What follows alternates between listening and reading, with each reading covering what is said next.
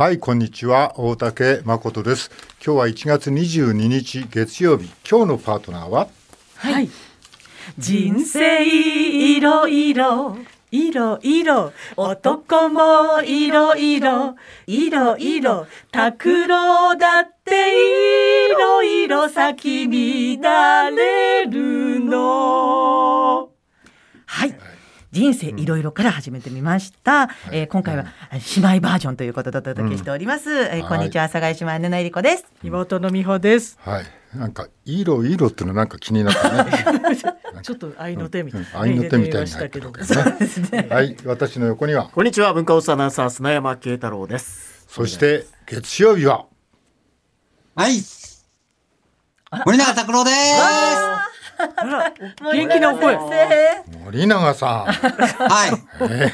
ん。いやー森永さん大丈夫ですか？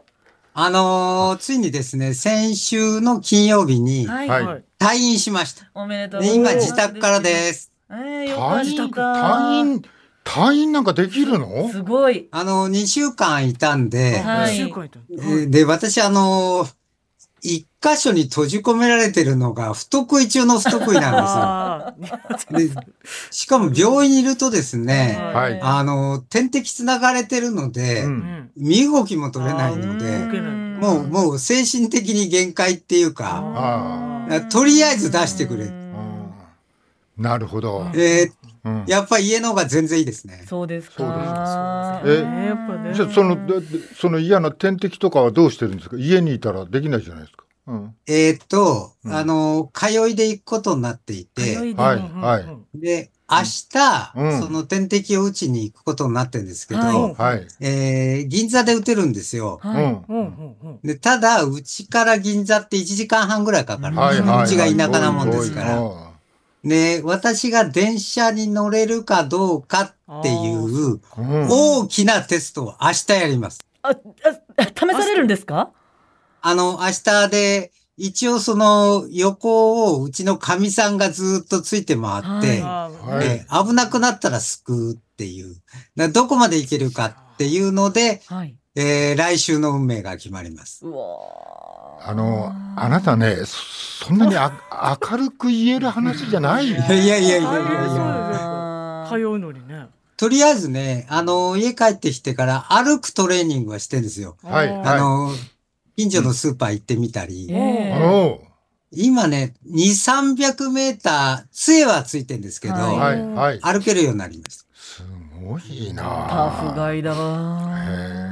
それじゃああのこうお食事なんかもうすた気遣いながら食べてるってことですか？あ、普通に食べてます。あ、大丈夫なんですね。3食。あ、いやふ普通になんかあのちょっと。それそれお医者さんからちゃんと許可出てる普通に食べていいですよっていう。うん。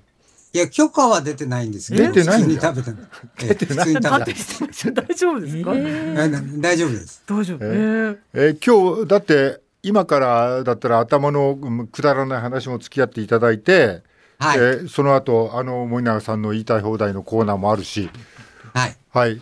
えーもちろんもちろんそこでおしゃおおしおしゃべることももう考えてらっしゃる。はい。あのーで、えー先週もリモートやりましたよね。はいはいあれ実はベッドの上からやってたんですよ。えはいはい。で、ベッドに座って喋ると、うん。うん。うん。その背もたれがないので、あ結構ね、50分いると、うん。ああの、もう体痛くなって疲れて、うん。あの後バタッと倒れたんですけど、あの、別にし寝込みはしないですけど、はい。ちょっと昼寝するぐらいーの。はい。ただ今日は家なんで椅子に背もたれがあるので、はいはい。え今日のが全然楽です。はあそうだね。よかった。い。やでもはい。朝からずっとね、あのうん。もうラジオもう出ずっぱりみたいな状態で大変だったじゃないですか。お疲れは出てないですか？あ、今んとこ大丈夫です。あの、昼寝も全然してないです。してないんですね。私たちより忙しくされていやいや、あた私たち、あ私も含めて、私たちより忙しいですよ。忙しいのもう。いやいや、月曜日だけです。いやーは今日はもう、あこの前は柿穴さんのもやって、はい。その前に、えー TBS ラジオの生島さんのや生島さんのつ。ラジオも出られてて。す三回 三本目。今、今全然元気？元気、大丈夫なんですか？あ全然元気ですよ。ファイトみたいな。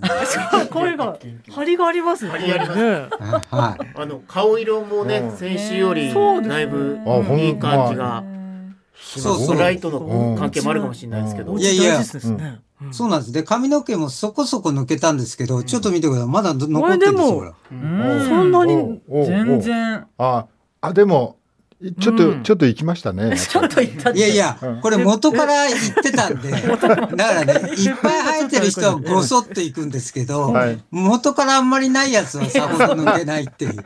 元からなかったか。ら。丁寧に説明大丈夫ですよ元からないからって言われ本人に言わせるとちょっいや、だって、後頭部見せるから。いやいやとちょちょっとねおあの寂しい感じはありましたけど。寂しいって言うんじゃ何を言ってるんですか。はい。もうじゃあ、まあ、食べ物も食べて、えーね。お家だしねえーいいですね。じゃあ、それを、じゃあ、薬があったっていうふうに解釈すればいいのかな？うんそうですね。うん今、あの、オプチーボっていはいう抗がん剤打ってんですけれども、はい、はい。それはね、ほとんど副作用がなかったです。あ、よかよった。かそうですか。はい。ま前のやつはもうでもたまんなかった。薬、そんなに違うんですか？薬によって。あの、これは人によりきりです。はい全然平気な人もいるんですけど、はい、はい。前の油木さんっていうのうは、ん。2日後、本当にはっきり三途の川が見えました。そんなにきつかったんですねそんなに合わないあこのまんま死ぬだろうなっていうふうに思いました。今全然平気ですう。ん全然違う。いや、そんなに、そんな そんなに違うんですね。バランスが落ち込んだりしながら、今日は元気になった。いもうはいそこがあのまたもう森永さんらしいというか、ええ、あの、一応名誉のために言っておきますけど、これ人によりきりなんです。いや、わかります。だから合う合わないは相性です。そうですねあはい。あじゃあ、あれですね。まあ、その、まあ、他の患者の方も、あれですね。もし薬が合わなかったりしてみたら、我慢してないで、一回ぐらいは変えてみた方がいいってことですね。それは。はい。でも私ほどひどい副反応はみんなないみたいですけどあね。らそうですかえーそうなんだ。はああ、でも今日のね、はいあの、乗り切って、乗り切ってっていうのもおかしいですけどね。うん、声があんまり元気なんで、うんね元気。スタジオにいる時より元気なんだ。ますます元気。に。で聞きましたよ森永先生。他のねあの番組でお歌も歌われちゃってたって。え？私たちの合唱団より先にあおそう。なんかノリね。そうそうそう歌われてたってね。ただこれね、リモートで、はい。あの、音を合わせるの非常に難しいんですよ。そうそうですね。あはい、はい。ええ、ですから、あの、頑張って、うまくいけば来週、はいそちらのスタジオ行くので、来週はもう合唱団です。あそうだ合唱団が復活するかも。あら効果不効果。は効果効果い、はい。楽しみにしてます本当にはい。はい、じゃあ、まあ、くだらない話もちょっと付き合っていただいて、はいこの後のコーナーもよろしくお願いしますよ。ろしくお願いします。はいします。すごい、すごい。ええねえ、もう、でもなんか。ね、森永さんじゃないけど美穂さんも随分体に気遣ってるっていう 話を聞きましたけど、うん、どうしたんですか、うん。ちょっとねあの肩とか腰とかすぐあの硬くなるもんですから。はいはい。まあ、整骨院も行ってるんですけど、うんうん。あのね、保険が効く整骨院だとそこまで、あのい全部揉んではそくれれそういう治療もらえないんで治療保しておくんで。険の効くとかどのくらいもんでもないんですまあこう 10, 10分ぐらいですかね。ああそうなんですか、まあ、全身揉んでもらえるってことはあんまないので、なるほど、うん。だからちょちょっと物足りなかったので、うん。ちょっとまあ保険は効かないんですけど、全身揉んでもらえるところにちょっと行ってみたんですけど、はいはいはいどうでした？ああいいですよ。でもあの、ねうん。首とか肩とかうん。も腰とかあの、うん。ふくらはぎとかも全部、うん。足裏とかも揉んでもらって、あのすっきりしたんですけど、はいであのそこの先生にですね、うん。なんかあの「今年は何か抱負があるんですか?」って聞かれて。あら。はいはい。ちょっとまああのまあ仕事でなんですけど、うん。抱負なんかうん。アンケートで書いた時うん。に、体がカチカチなんで、うん。ちょっと柔らかい体になりたいっていうのを書いたんうんですって言ったら、ちょっと待ってそれがええ。君の今年の抱負なの？そうですそうです。ガチガチ柔らかい体にしたいっていう。なんか漢字一文字だと何ですかみたいに聞かれて、はい。柔らかいっていうあの柔らっていう字を書いて、うん。いやいや。普通 普通柔らって字使うの。柔ら。そういう本当にそういうんじゃないそこまで直接的な意味の人いないのよね。ああそうだね、はい。本当にあのカチカいやいやそチなんて、ねそうじゃなくてそのええお仕事のこととか、はい、そうですね。いうことの方は別そうに、ですね。あ。仕事のこと？うん、あでもほら体が資本ですから。なるほど。ねネタをするにもそうね、うん厄除けの時も心身健全でね。そうそうまずうん。まず体なるほど。体の健康からという。か体を柔らかくしとかないと。う。ん。腰に来るうん。ねぎっくり腰とかなるとまず怖いですから。まあ、はい。こうコントやってるからね。まあ、そうですね。まあ、そうですね。体はそんな硬くちゃね。とそう、それもありますうんね。なんかロケの映像とか見てもすごい動きが緩慢だったりするんで、ちょちょっとね。子ど子供の頃からじゃないんですよ。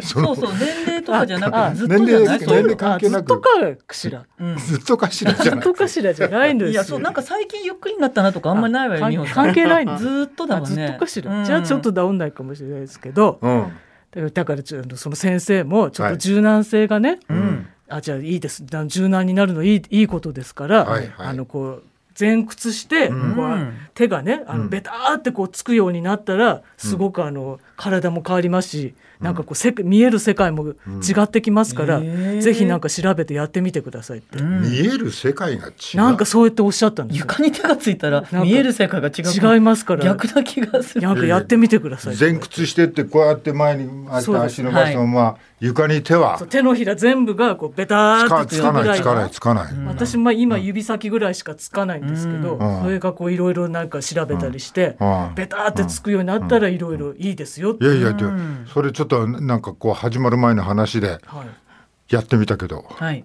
そう、大竹さんやってらした。大竹さん全然つかなかったじゃないですかあれ。お前人いくつだと思ってるんですよ。全然いくつだと思ってんだよ？指先もつかなかったじゃないですかあれ。いや、だあのねあれじゃあやっぱ腰硬いってことですよね。腰硬いっていうよりさあのええ。ーそのもっとさえ。若いんならねはい。わかるよ。うんうん。そうやって足がバッて開いたりええ。手がベタってついたりうんは君さ。はい。君って言われちゃう。き君さ。そ そそういう年齢でもないと思うんだよね。うん、それを何？いやそれつく人いますよ。お年を召しても。テレビのなんかコマーシャルでやってる人いるけども。方いらっしゃるじゃないですか、ああ。昔の都知事さんでもあの手つ手が作ってのパフォーマンスに昔っていうな。昔の都知事さん。って誰が鈴木都知事。昔のって言い方が悪かった。以前の前。の以前の。鈴木都知事。そうすいません。大変覚えてたんですよ言葉が本当にねはい。足りなくて、うんうん。すいません。伝わらなくてね、はい。そうそうだから、若さというか、うん。なんかしパワーのしょなんかね。バロメーターみたいな感じあったりするのなんかかしらね。大事なのかもしれない。大竹さんさっき試してらした、あの生まれたての こう小鹿だかこうそうブルブル足もブルブルしちゃって。立ち上がった。立ち上がった。みたいな。ガクガクガクガク細いちゃって。足で。ブルブルブルブルブルブルブルあの小鹿に例えてもらえるのは嬉しいんですけどあのあのそんなもんじゃありません。そんなもんじゃありません。そんなもんじゃありません。可愛らしかった。可愛らしかったね。ブルもブルブルブル。うもうあこのままつんのめって前に前に前に地べたにあのちょっと埋まってやろうかと 思うくらいの勢いで。怪我するよみいやいよ。や本当よ。あねね。お姉さんは？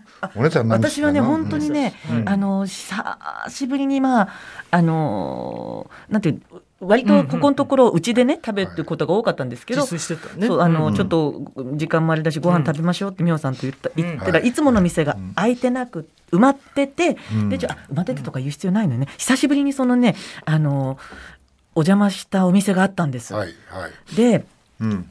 ちょっと近況なんかを聞いてたら、うん。昨年末にね、あのちょっとぼや騒ぎがあってそちらで、うん。で夜は、あのローストビーフとかがね美味しいお店なんですよ、うん。ビストロみたいな。で、うん。えっとひお昼間はねラーメン屋さんをやってるお店なんです。店主が違うのね。そうそうそうそう。昼のそうお昼とラーメン夜で違屋さんとくあの店主が違う2店舗ちょっと昼夜で入れ替えでやってらして、でその前のお店もラーメン屋さんだったんですよ。でリフォームとかして綺麗になったんだけどもともとのお店店舗のなんていうのかしら木材？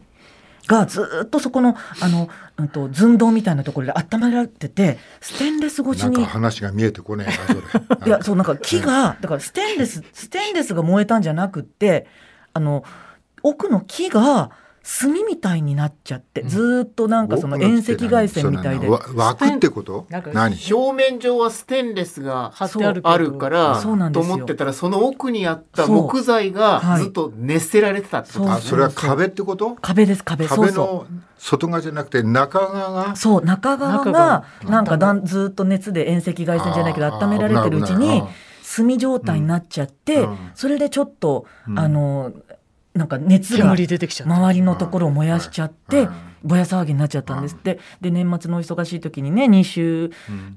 10日か20日ぐらいお休みになっちゃってやっと復活したって時に、私たちがね年明けちょっとのこのこと言ってそんな話聞いて、いやでもそんなことってあるんだと思って、ね外側はピカピカだから全然気づかないけど、中がやっぱりそんな老朽化してるみたいなことも。ねどこのお店でもそんな風なことはあるかもしれないよね。なんか火の,、うん。あの使うところなんてやっぱり限られてるから、はいそれだから外側ばっかり見ててもダメなのねと思って、いやでもあの美味しいものいただけてよかったのよね、ローストビーフもあと残り一人前でねあそうね。ちょうどね。うん。余りをいただけて。そうなの。美味しかったわね。美味しかったわ。これもあと一人前しか残ってない。一人前しかないって言われて一人前っていうかもう0.7人前ぐらいだったのにプラスで牛たたきかなんかがあったのかしら。それもちょっと足して一人前にして出してくださったんですけど美味しかったね。美味しかったわ。そんな出し方ありなの。そうなの。あるんですよ。だから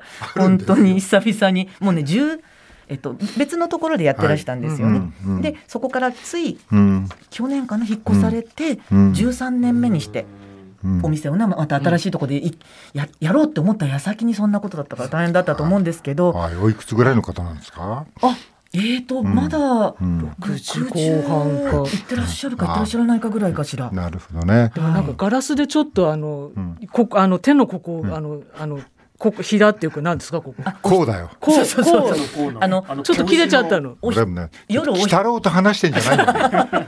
まあ手のひらと手の甲がなんで言わなきゃわかんないんだよ。ちょっとガラスでマスターが切っちゃったら。夜お一人でやってらっしゃるんですよね。で水回りの仕事もやっておたら、ね、皿とか洗ってるから、そうそうそうそう。でこれバンドエイドとかありますかって聞いたら、大丈夫って言ってあの、セメダインがあるからって言って、あ違うアロンアルファアロン。これで固め傷口を固めたら一番いいんだって言って、そうアロンアルファ推しだったんだよ、ね。これが一番いいんだって言って塗ってましたけど、大丈夫かなと思って。昔のダンサーの人なんかね、はい。なんかかかとがひび割れたりしたら、なんかやっぱりセメダインとかあれはあるわとか言ってたよ。あそうですか。そうそうそういうのがなんかこう仕事用の時はそそれでやってるみたいな話だけど、いや本当にだから下手な絆創膏より全然いいんだって言ってすごい5 回ぐらいおっしゃってたわよねずっとね。塗ってましたけど。大丈夫まあでも本当に私たちもあんまり人とねあの接することが少なかったんで本当に久々に飲み屋さんというかであのちょっとお話なんかね、できてよかったよね。よかったなと思ったんですけどね。そうですか。はい。たまには外でお金を使ってと。そうですね。でもそんなこともしなきゃなと思って。ああそうです。ね。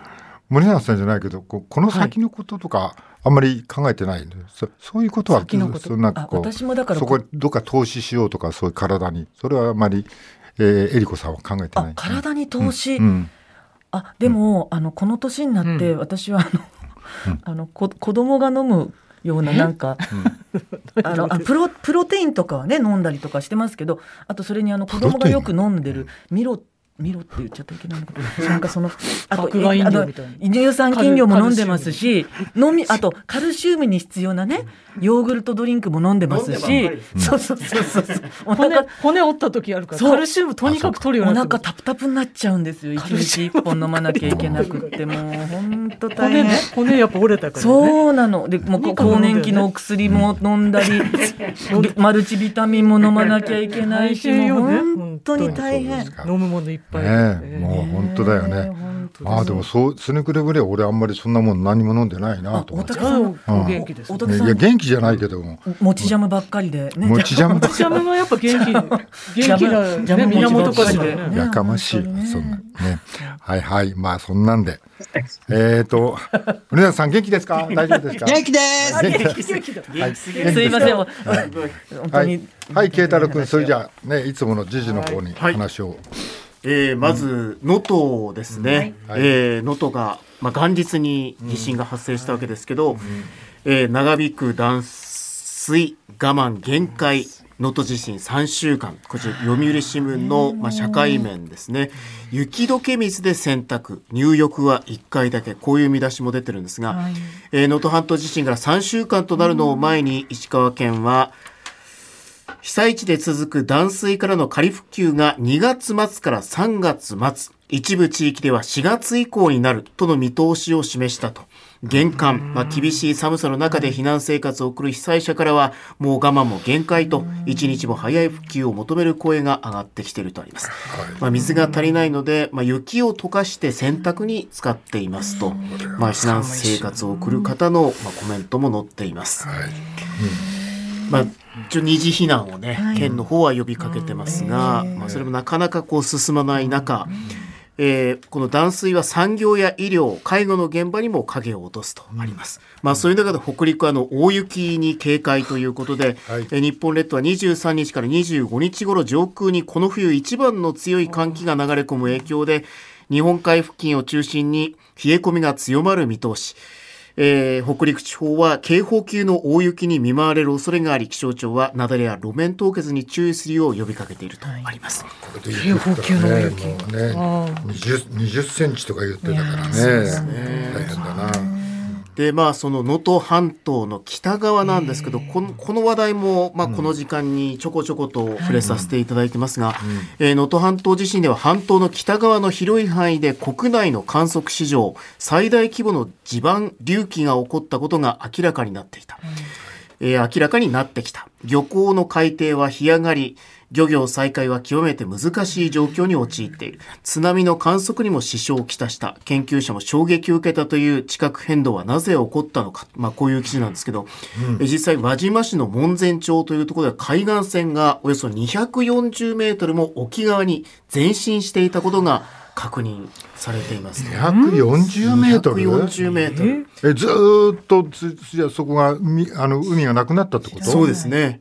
はい。まあ4メートル隆起したっていうね、話題がよく出てきてますけど、うん海岸線が240メートルも沖側に前進していたことが、まあこの影響でちょっとまあ漁港も一部干上がっているところがある。まあいわゆる海岸線が向こうに行ってしまったので、はい。水がない漁港というのがまあこの写真に出てたりします。はい。えーさらには1日の地震発生後、まあ、波打ち岩が、まあ、普段よりもはるか沖の方にあったんで、これ大津波が来るぞと、まあ、実際津波は来てんですけど、実際はそこまでの大津波は来ず、本当にこの海岸線が隆起していったことによって相当波が引いたんじゃないかと。まあ、こういうことも、えー起こっていたということですね。まあ、さらにはこのじ津波の観測にも、えー地盤隆起が津波を観測できなくなった原因と見られるというふうに、えー輪島市の方など、えー国土交通省公安局の、まあ、係長も答えています。はいそして次がこちら朝日新聞ですね。夏と冬流行、まあ、新型コロナ4年後遺症苦しみ続くという、まあ、記事の下の方に夏と冬流行。8週連続感染増。新変異株もと。こういう見出しも出ています。えー夏と冬に流行する傾向のある新型コロナ。5類移行が初めて迎えた今期も同様の傾向を示している。え全国の定点医療機関あたりの新規感染者数は去年の11月下旬から8週連続で増えています。海外で急速に拡大しているオミクロン株の新変異株 JN1 への置き換わりが国内でも進んでいる影響とみられるとあります。まあ、実際、まあ、この番組によくお出になってくださる倉持仁先生も、えー昨日のツイートでコロナ増えてきてます。気をつけてください。なかなか入院しにくくなってます、まあ、こういうツイートを、はい、されていたりしますし、えーまあ石川県ですね。こちらあの、避難所などの感染者感染症患者が、まあ、連日100人以上を超えていますと。100人。そうですね。まあ、いろんなこう感染症を含めてということですけど、やっぱりこの中にまあコロナの患者も当然含まれていると。はい。まあお年寄りも多いしね。そうですね。そうなってくると。はい。8週連続今増えていますと。はい。さあ、そしてまあ次がまあ連日お伝えしている、まあ裏金問題、裏金化問題ですけど、はいえーまあ、それを受けましてこちら朝日新聞の世論調査ですね。今日の一面に載ってましたが派閥解散信頼回復せず72%。えー内閣支持率低迷23%とあります、えー朝日新聞社は20日21日に全国世論調査電話調査を実施しました。自民党の派閥の政治資金をめぐる裏金問題について自民党の派閥が解消すれば政治の信頼回復につながると思うか質問したところつながらないが72%つながるの19%を上回ったとあります、えー内閣支持率は、えー2012年に自民党が政権復帰して以降最低だった前回12月調査と同じ、不支持率も12月調査と同じく最高の66%だったとあります。内閣支持率23%ですね。はい。えーそして読売新聞も内閣支持再び最低24%政治不信低迷続くとあります、えー読売新聞は19日から21日全国世論調査を実施して、まあ、内閣支持率は24%、まあ、さらには自民党が総裁直属機関として設置した政治刷新本部に期待できるとした人は17%にとどまり期待できないが75%に上ったとあります、えーそして各派閥の幹部らが国民に十分説明していると思うかについては思わないが92%思うは3%だったとあります。はい。で、はい。このままちょっと続きますけど、まあ、朝日新聞です、これ昨日ですけど、まあ、捜査が終結して派閥が秘書が、えー自民議員ら続々釈明とあるんですが、えー自民党派閥の政治資金パーティー収入をめぐる事件で、えー東京地検特捜部が13日に刑事処分を発表した直後から議員らが不記載を釈明する動きが相次いでいる、謝罪を口にはするものの派閥が秘書がと述べ自身の責任への言及は少ないとあります。はい。まあ、そういう中、まあ、国会が、まあ、26日に召集されます。規制法、この改正をめぐり攻防へと。えー26日召集の通常国会、これは読売新聞ですけど、えー政治と金が最大のテーマになる。えー政治資金規正法改正の中身をめぐって与野党の激しい攻防が繰り広げられる見通しで、29日の衆参両院の予算委員会集中審議が、まあ、論戦のスタートとなります。はい。ええねえーちょっと聞きたいんだけど、こう今の捜査ではあの秘書まで、はい秘書が起訴されるっていう形でね。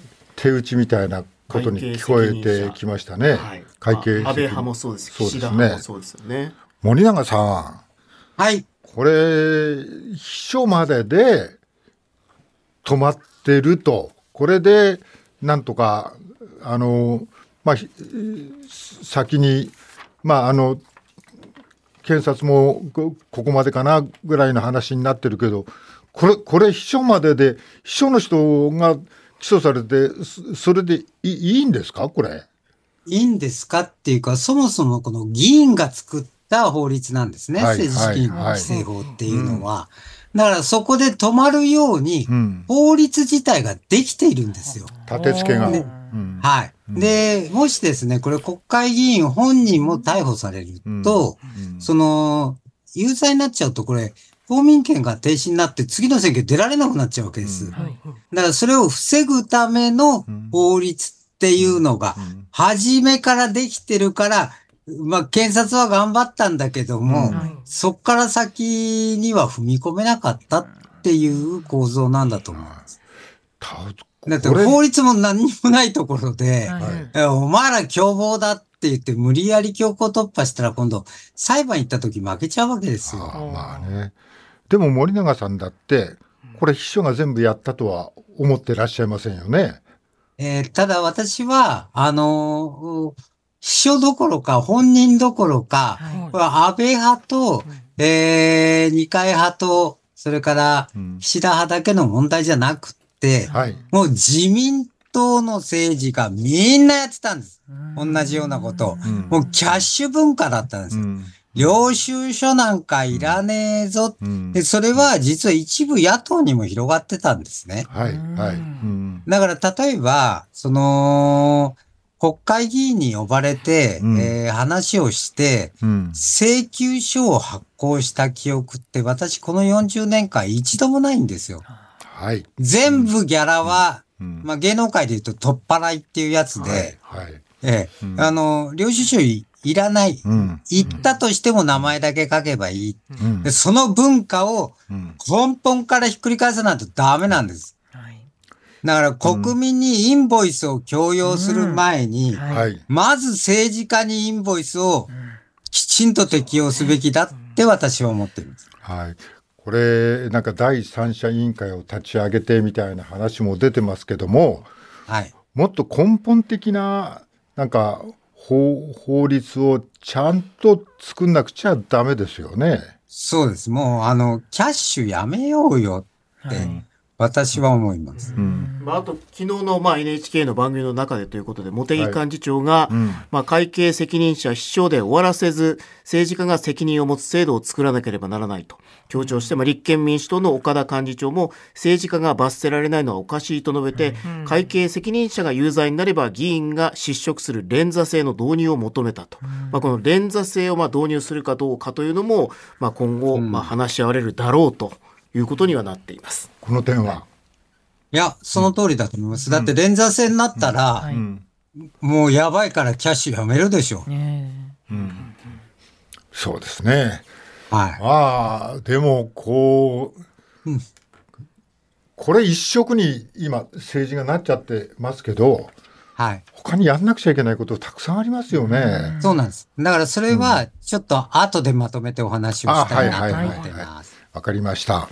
はい。えーっと慶太郎君。はい、ちょっとこのままもう一つだけはい。ちょっと続きでいきたいんですけど、こちら東京新聞の、えー政治と金子と、まあ、ちょっとあの政治と金を考えるという、はい。えー欄ですけど、えー政治家への税制優遇廃止をと青山学院大学名誉教授の三木義和さんが、まあ、はい。答えていらっしゃいます。えーまあ私たち国民は政党交付金の原資となる税金を1人250円負担していますと、お金にきれいな政治にするという約束で導入した制度、その政治家たちが政治資金を裏金処理していたことに納税者はもっと怒っていいんだと、まあこう書いています。まあさらにはえーいわゆる税負担なしで親から莫大な政治資金をまあ引き継げるという、まあ、こういう今制度になってますけど、えー政治活動は営利目的ではなく公益目的ではあり自由に行われなければいけない。そのためには課税権力は介入しない方がいいという考えが建前としてあるが、えー一度政治家から独立した第三者にルールを作ってもらった方がいい。政治家や政治団体の優遇措置は廃止し一般国民と同じ扱いで課税していくべきだとあります。まあ、いわゆるこう非課税だからまあいろいろ不透明になっている、まあ、だからこそまあ課税すべきなんじゃないかと、まあ、三木さんは書かれています。はい。まあでも選挙でもね地盤看板カバンとこの3つ揃って二世議員がどんどんねこれを使って当選してるわけですよね森永さただ、うん。実は、その、秘書にしてもね、その、税金で全部面倒見てもらえるのが3人いるんですけど、はい。で、えー実はその、自分たちがもらってる普通のお金、献金とか受けないでポスター全部貼ってる議員もいいるんですよ。はいはい。やる気になったらできるんです。うんで、そこを人がいっぱい雇ってう、ん力ずくでやろうとするからお金がいっぱいかかるわけですよね。なるほど。はい、わかりました。はい。さあ、今日も始めましょう。